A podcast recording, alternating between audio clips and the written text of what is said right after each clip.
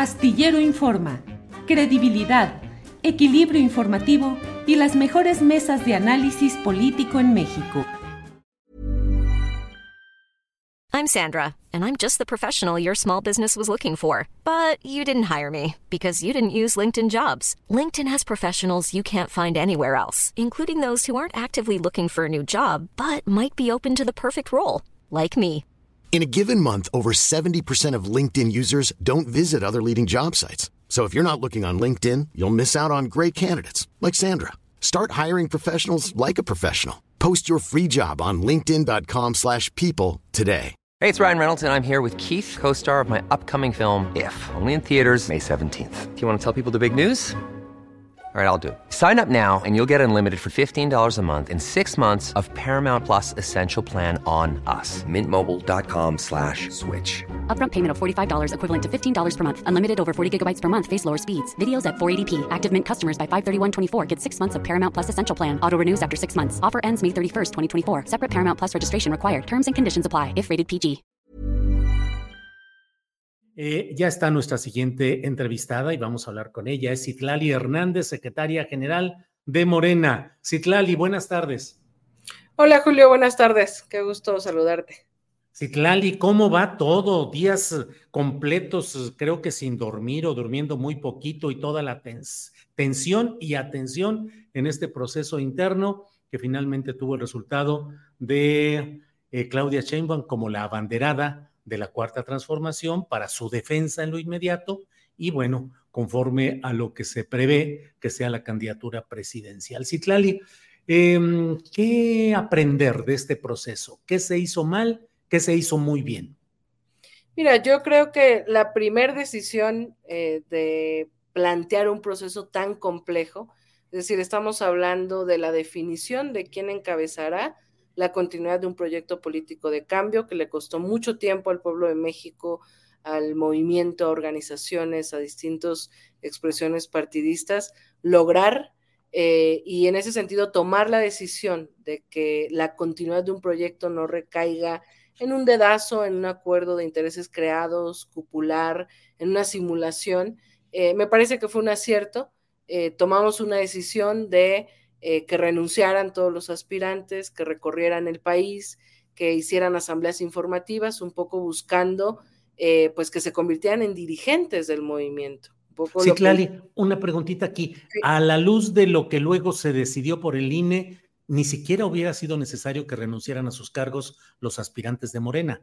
¿Estoy en lo cierto? Sí, no, realmente, y hoy el presidente lo dijo, entonces ya no cometo una indiscreción en decirlo, pues realmente fue atender una de las solicitudes que hacía Marcelo Ebrard para que no hubiera pretexto de que en el caso de Claudia Sheinbaum, pues por ser jefa de gobierno, eh, pues se, digamos, que se insinuaba que tendría más beneficio que no renunciara, eh, pues es, no era necesario, pero decidimos que sí eh, tenía que solicitarse. ¿Qué creo que pasó en estos recorridos? Les pedimos que no hubiese propaganda excesiva y a mí me parece que por lo menos los primeros días eh, se abusó un poco por voluntad de los aspirantes, por activismo extremo de algunos de los que decidieron ayudar a uno o a otra. Eh, y me parece que, lo digo con mucha autocrítica, porque además sé que este espacio es muy crítico eh, y creo que es un espacio donde puedo compartirlo y me estás preguntando errores y aciertos, pues me parece que el exceso de propaganda eh, siempre y más en tiempos de transformación y de conciencia será insultante para la ciudadanía. Me parece que eso, eh, como experiencia del movimiento, tenemos que ser más cuidadosos en ello. Eh, creo que al final, en las últimas semanas, se logró bajar el exceso de propaganda que vimos en todo el país. El proceso, pues me parece que era lo más delicado, era cuidar un proceso de levantamiento de encuesta, acompañado en todo momento por observadores de los aspirantes, desde el levantamiento, es decir, seis personas acompañando al encuestador y viendo que no se eh, induciera una respuesta. Y luego, como la pregunta más importante era a través de una boleta circular, eh, donde la ciudadanía podía votar en secrecía por quien eh, daba su preferencia, pues fue toda una logística y una operación impresionante no solo de Morena, sino de los aspirantes o los observadores de cada aspirante, pues para darle seguimiento al paquete, digamos, de la encuesta. Eh, tenemos casos de compañeros, de observadores de los aspirantes que incluso durmieron afuera de la habitación de hotel de los compañeros que habíamos designado desde Morena para darle, digamos, cuidado a, a este paquete con, con las boletas ya eh, pues respondidas por la ciudadanía y todo lo que implica la cadena de custodia llegando a cada una bodega de seguridad donde las teníamos y luego la apertura frente a otra vez observadores de cada uno de los aspirantes y la revisión de cada una. En mi caso, yo estuve al pendiente de la encuesta que levantó de las ceras, eh, abrimos 254 paquetes. Eh, con la presencia de cada uno de los observadores de todos los aspirantes, pues decidimos si se validaba o si no se validaba de los levantamientos según las incidencias reportadas. Entonces fue un proceso muy arduo, muy complejo, eh, por supuesto sin precedentes, nunca habíamos organizado algo de esta manera. Las propias casas encuestadoras nos decían que en ninguna parte del mundo habían visto una experiencia de este tipo, no por el levantamiento en sí, que eran 2.500 cuestionarios de cada casa encuestadora, sino por la transparencia y el acompañamiento que eh, aperturamos a cada aspirante. Y bueno, finalmente creo que afortunadamente en términos metodológicos, técnicos, el levantamiento de la encuesta es incuestionable. Eh, incluso las encuestadoras que propuso, por ejemplo, la encuestadora que propuso Marcelo Ebrard, da el mismo resultado que las otras encuestadoras. ¿Qué fue complejo? Pues eh, cómo poner orden a una serie de acusaciones que hubo por parte de todos, querido Julio. Por ejemplo, que los días de levantamiento, en algunos lugares eh, había propaganda hacia una u otra persona, ya sea a, través de llamadas, de mensajes de texto o un volanteo previo donde se iba a levantar la sección, etcétera. Eso es complejo porque por más que hagas un llamado a, a que no realicen ese tipo de acciones, pues es muy fácil de repente decir, pues no fui yo, o alguien me quiso ayudar, o es guerra sucia. Entonces, eh, lo, que fue más complejo es cómo poner orden y cómo administrar este tipo de señalamientos que hubo entre todos, eh, como en ánimo de ir emparejando eh, la contienda, pero yo creo que la verdad fue un éxito. un proceso que marca un antes y un después en cómo se toman decisiones en un partido y que llegamos sin ruptura, con excepción de la postura de Marcelo, yo creo que no es una ruptura justificada. Eh, Citlali, históricamente el exceso de candados, sellos, vigilancia, personal, presupuesto para las elecciones constitucionales se deben a la fundada desconfianza de los ciudadanos y los partidos opositores al manejo de la autoridad electoral. El exceso de vigilancia, dormir, quedarse a dormir ahí, seis vigilantes en cada caso, el exceso de, de atención, de vigilancia, era desconfianza hacia las autoridades partidistas de Morena? Yo creo que era desconfianza fundada en varias cosas, Julio. Lo pensé porque era de repente impresionante eh, desde este lado de la dirigencia ver el nivel de tensión que sin duda se dio en los días ya finales de este proceso, eh, porque pues todos, todos, ningún aspirante dejó de insistir en cada vez más candados en muchas cosas. Uno, venimos de el fraude eh, como un fantasma en nuestra lucha, ¿no? Eh, la izquierda siempre ha vivido con esta, este trauma de que se nos pueda hacer fraude electoral, fundado en varias fraudes electorales que hemos vivido. Dos, por más que formemos parte de un proyecto de cambio, pues cuesta trabajo entender que la cultura política puede cambiar eh, y pues el planteamiento era eh, como utópico, ¿no? Es decir, vamos a hacer una encuesta, lo que la gente decida, eh, la pregunta de a quién prefiere va a valer prácticamente todo el resultado y la decisión va a estar en la gente. Yo creo que hubo quienes pensaban que era imposible eso, pensaban que el presidente iba a meter mano, pensaban que quizás en el partido pudiese haber existido trampa eh, no sé, creo que el planteamiento en sí era complejo entenderlo en una cultura política donde difícilmente tú dejas una decisión eh, no controlada, digamos, ¿no? vemos el caso de Xochitl Galvez, fue un proceso de simulación, fue un proceso en el que impidieron a última hora participar eh, o, llegar a otro nivel mucho más, eh, mucho menos controlado, donde la ciudadanía participara o eh, casi este tipo de primarias que estaban proponiendo. Entonces, claro, la desconfianza o el cuidado, yo lo diría, la garantía de certezas, pues es por eso, por, porque estamos traumados con que nos han hecho trampa, porque estamos transitando a una nueva cultura política. Era increíble pensar que una encuesta lo iba a definir sin que hubiese algún juego oculto. Eh, sin embargo, bueno, a mí me da mucha tranquilidad saber que de los seis aspirantes, eh, por supuesto, una persona iba a ganar nada más, en este caso ganó Claudia, pero los otros cuatro eh, no tienen dudas del proceso, del método, del resultado de la encuesta. Por supuesto, fallas logísticas y operativas tuvimos varias. El aprendizaje de toda la dirigencia ha sido mucho en, eso, pero en cuanto al resultado, el método, el proceso eh, y la voluntad de no incidir en, el resultado, yo creo que hay claridad en todos de que, de que así fue y, y las desconfianzas fundadas o infundadas, pues al final se distensaron conforme se avanzaba cada parte del proceso.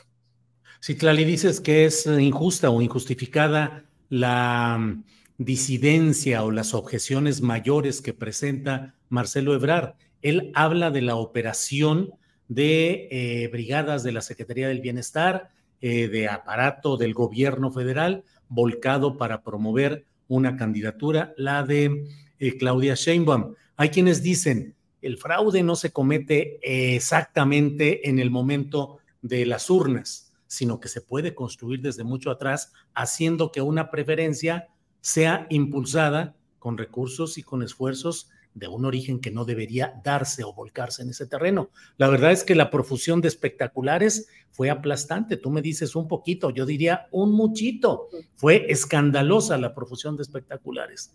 El uso de recursos, no sé cuáles, pero de recursos en mítines masivos. Veamos los casos de Adán Augusto, los de la propia Claudia Sheinbaum, que eran mítines, pues que obviamente necesitan recursos mayúsculos.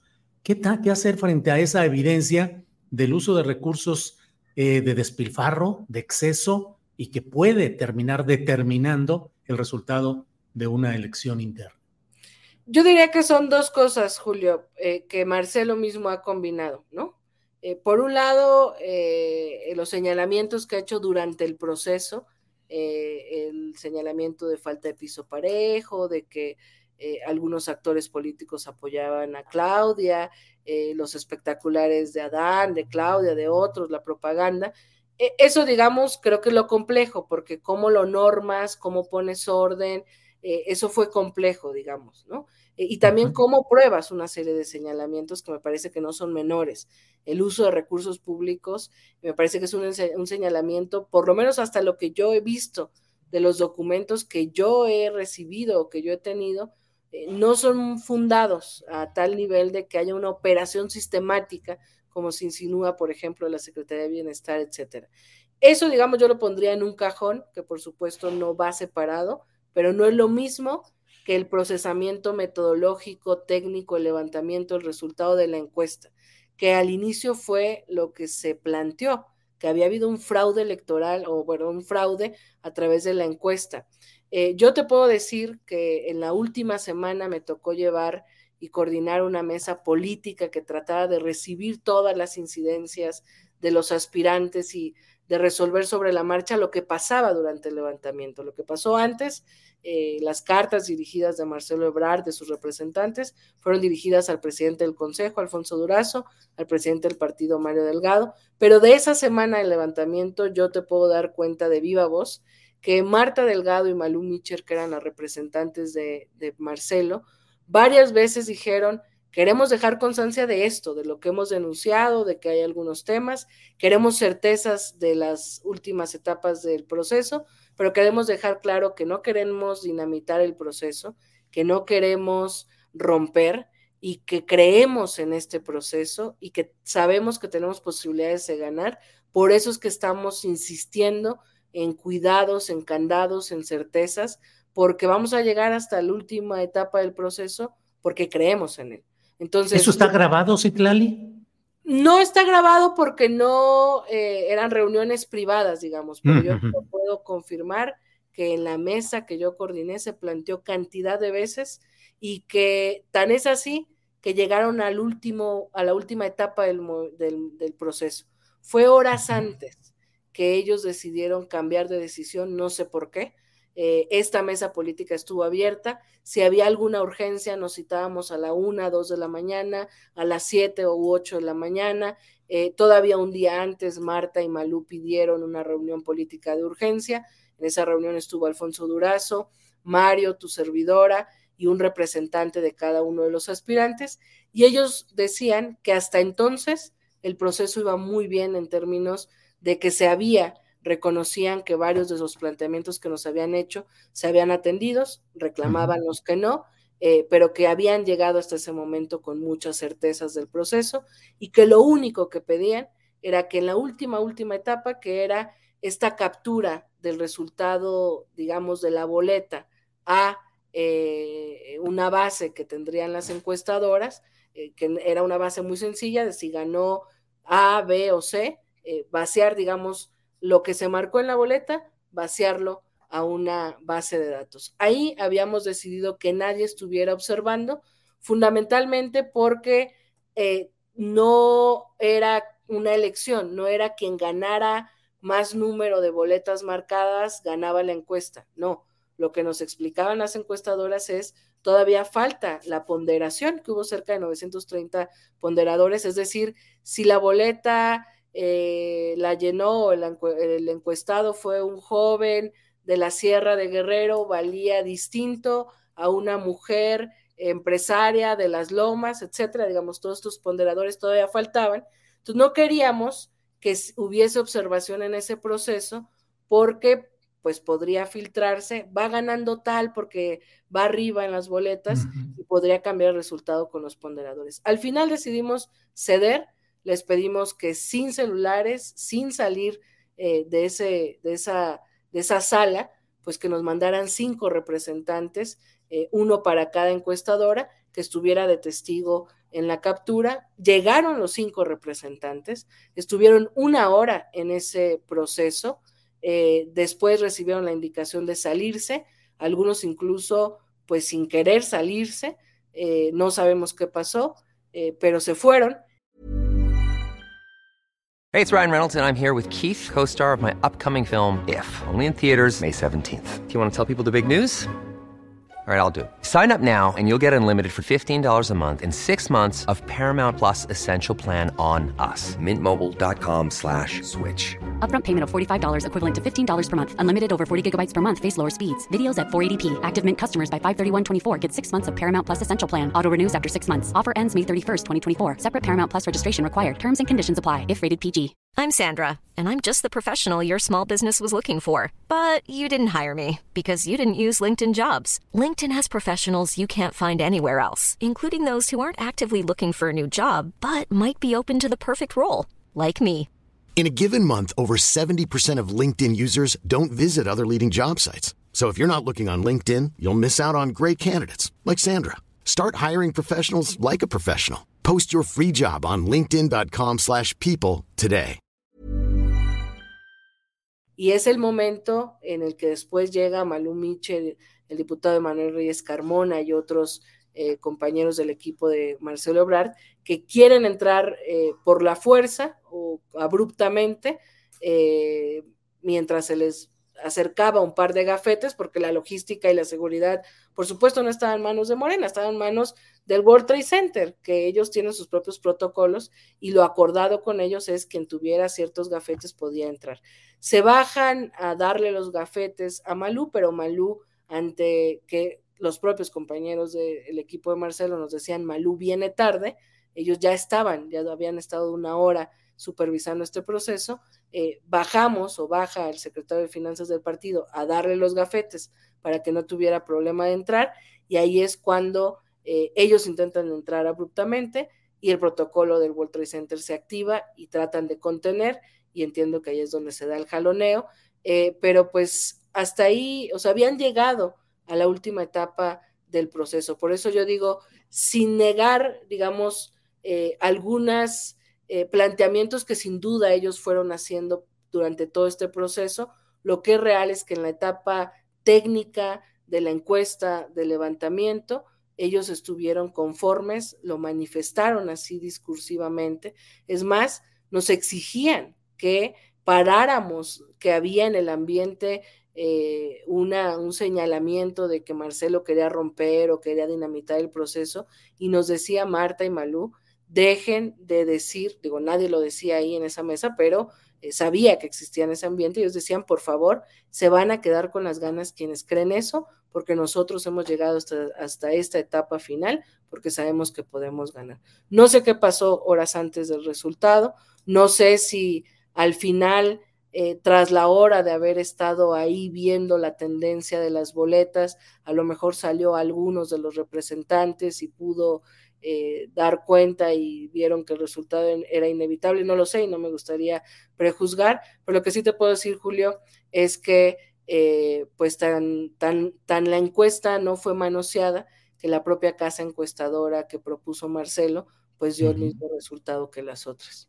Citlali, uno de, las, de los puntos en los que se insiste mucho es en el apoyo de los gobernadores, sus estructuras, sus recursos, su influencia política en su región a favor de unos o de otros. Se dice mucho que la mayoría estuvieron con apoyando a Claudia Sheinbaum, pero yo vi otros que estuvieron también apoyando a Dan Augusto López Hernández y no sé cuál haya sido. ¿Cuál piensas que fue la distribución de fuerzas de gobernadores con los diferentes aspirantes?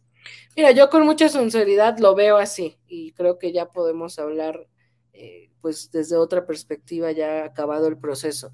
El presidente abre la sucesión presidencial después de la elección del 2021. Menciona posibles eh, sucesores y no menciona otros. Y a raíz de eso yo creo que inicia una reflexión en propios y extraños de dos determinaciones que el presidente insistió desde entonces. Uno, que se va a ir de la vida pública después de que gobierne. Eh, dos, que era necesario pensar en una persona sucesor o sucesora. Cuando él abre este proceso, yo lo recuerdo muy bien, el que encabezaba las encuestas era Marcelo Ebrard e incluso casi días después de que el presidente lo menciona en la mañanera, eh, la prensa da cuenta de que Marcelo convoca a sus eh, personas más cercanas en una especie de comida y él dice, sí voy.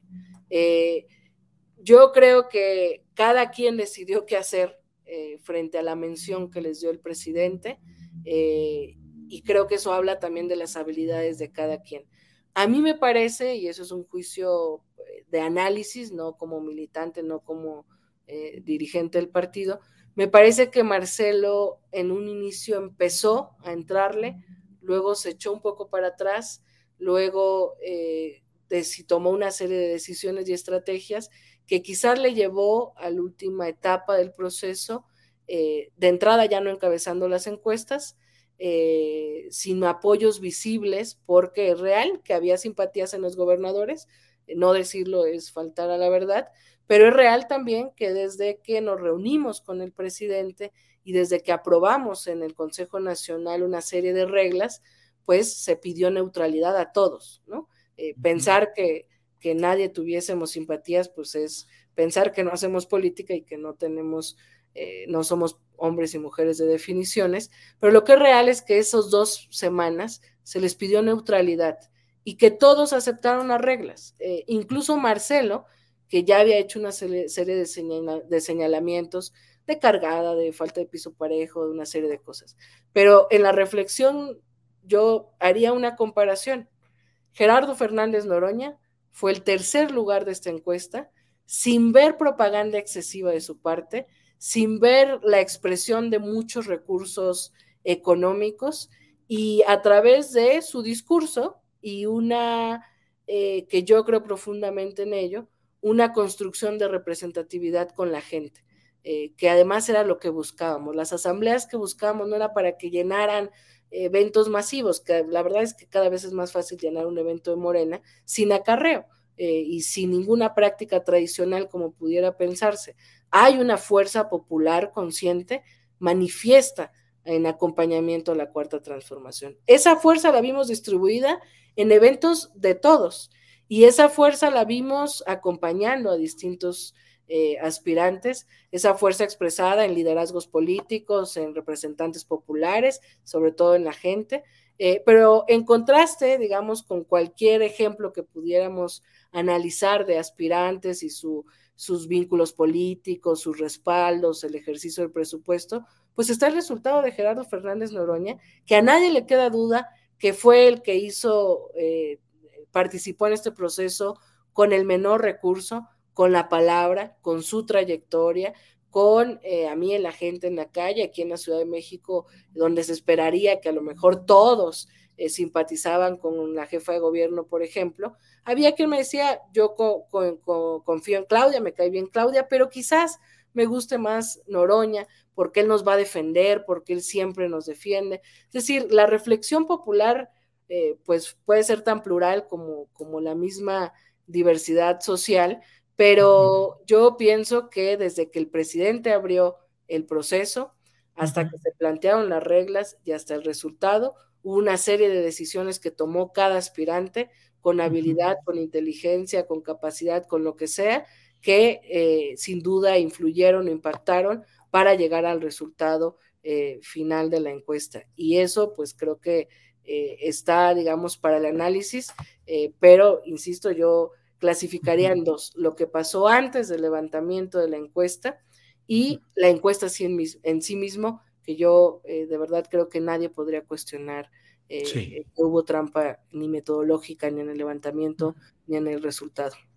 Sí, Clary, sé que estoy abusando de tu tiempo, pero quisiera tener tu opinión, tu valoración respecto a lo que está hoy en el análisis político, en la polémica, la posibilidad de que este lunes Marcelo Ebrard tome una decisión de irse a otra trinchera o a otra circunstancia política, em, independientemente de la decisión que tome. ¿Qué tanto daño le haría a Morena, sus aliados y la candidatura hoy coordinación de Claudia Sheinbaum el hecho de que Marcelo Ebrar y los seguidores que tuviera tomaran una decisión distinta de Morena y de Sheinbaum? ¿Le haría un hueco fuerte o acabaría mm, impactando al Partido Acción Nacional?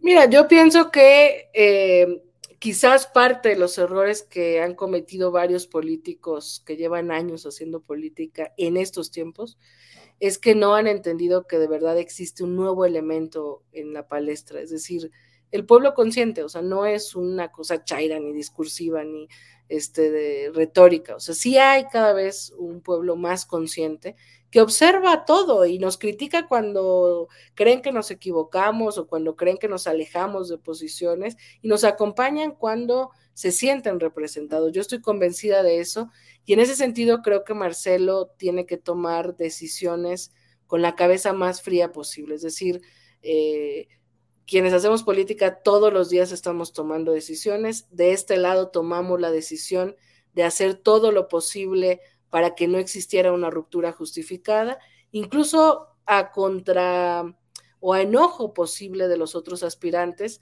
tratamos de concederle mucho a los planteamientos de Marcelo Ebrard. Eh, y yo te diría que de este lado no hay puertas cerradas, no hubo falta de diálogo, no hubo falta eh, de atención y sensibilidad a sus planteamientos. Eh, yo diría que las decisiones que nosotros tomamos nos tienen tranquilos, por lo menos a mí me tiene muy tranquila la decisión de apertura, de diálogo, de intentar conciliar, etcétera.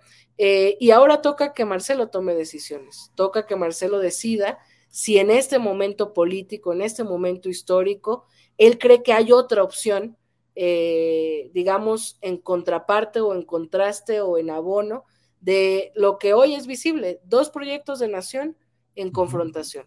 Por un lado, el PREAN, salido del closet de lo que siempre llamamos que eran lo mismo, eh, respondiendo a los intereses creados, conducidos por Claudio X González, simulando la definición de una candidatura y teniendo como posible candidata a Xochitl Gálvez. Del otro lado, un proceso que quizás muchos esperaban que fuera fallido o más complicado, pero que me parece que nos eh, salimos avantes, salimos en unidad, que da como eh, posible candidata a Claudia Sheinbaum después de este proceso en el que la hemos nombrado coordinadora, eh, que representa la continuidad del proyecto de transformación que tiene nada más y nada menos que el respaldo del más de 60% de la población y que quieren la continuidad del proyecto que hoy encabeza el presidente López Obrador. En medio tenemos a Movimiento Ciudadano, eh, donde se podría pensar que se podría ir Marcelo, que eh, pues para el análisis profundo sabemos que ni son de izquierda, eh, que la socialdemocracia es todo lo más cercano al centro derecha, lo que sea que eso signifique, y que desde nuestro punto de vista es más cercano al proyecto del viejo régimen. Vemos una candidatura registrada independiente de la ultraderecha con Verástegui, y en ese escenario eh, cuando escuchamos a Marcelo decir, yo voy a estar en la boleta, ya no quepo en, en Morena, la pregunta es a dónde se va a ir. Eh, ojalá se quede en el proyecto y en el movimiento que ha acompañado de alguna u otra manera desde el lado progresista, desde la visión, digamos, de transformación. Nosotros no le cerramos la puerta, queremos que se quede eh, haremos todo lo posible porque se quede, buscaremos y seguiremos insistiendo en contacto y en diálogo con él, con sus equipos. Eh, pero bueno, al final, insisto, esto es un tema de qué decidimos, si decidimos desde nuestro fuero interno para nuestra individualidad, para nuestro interés personal, eh, para nuestra satisfacción personal, o si somos capaces en tiempos de transformación de poner por encima de todo eh, un proyecto del que él sin duda ha formado parte. Entonces, ojalá se quede, pero la decisión sin duda está en su cancha y seguramente la sabremos, eh, pues como él lo ha anunciado, el próximo, el próximo lunes.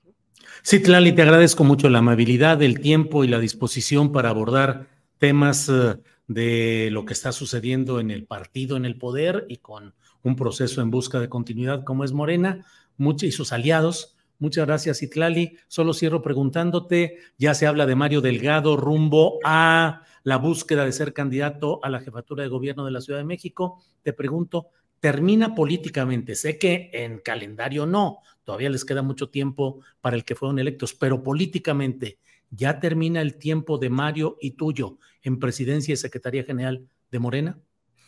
Pues no, yo creo que eh, asume la conducción del movimiento Claudia Sheinbaum. Eh, yo estaré haciendo todo lo que esté en mis manos para abonar a la organización, a la conciliación, al acompañamiento de todo lo que se tiene que procesar electoralmente, la coalición, la definición de candidaturas, etcétera, etcétera. Eh, creo que, por lo menos desde mi punto de vista y desde mi militancia, pues no se trata de los títulos que tenemos, sino de la capacidad y la voluntad política eh, y la acción política. Entonces, yo seguiré haciendo lo que, lo que he hecho hasta ahora eh, y por supuesto creo que puedo ayudarle desde la Secretaría General del partido eh, a Claudia en lo que ella vaya determinando y en lo que vayamos construyendo en colectivo. Entonces, yo diría, pues al contrario, se agudiza más nuestra responsabilidad porque Claudia como conductora nueva del movimiento, pues tendrá que ocuparse de una serie de cosas, pero acá está el partido también dispuesto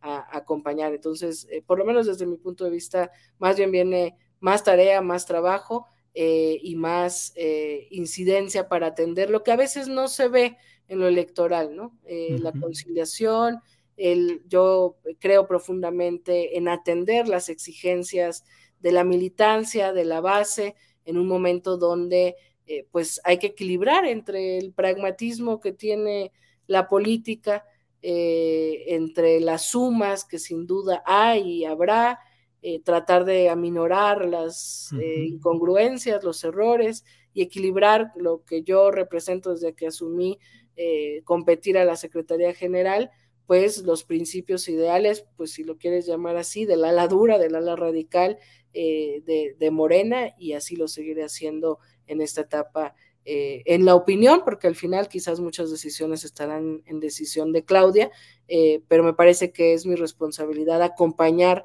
los próximos procesos desde este enfoque y desde este planteamiento en mi calidad de secretaria general del partido.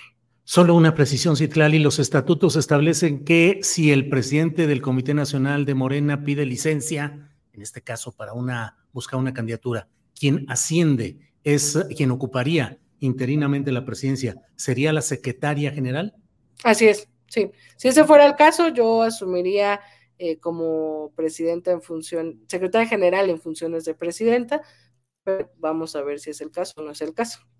Bueno, muy bien, Citlali. Muchas gracias por todo. Gracias por tu tiempo y tu amabilidad. no, al contrario, Julio. Muchas gracias. Hola, buenos días, mi pana. Buenos días, bienvenido a Sherwin Williams. ¡Ey! ¿Qué onda, compadre? ¿Qué onda? Ya tengo lista la pintura que ordenaste en el ProPlus app. Con más de 6.000 representantes en nuestras tiendas listos para atenderte en tu idioma y beneficios para contratistas que encontrarás en aliadopro.com. En Sherwin Williams somos el aliado del PRO.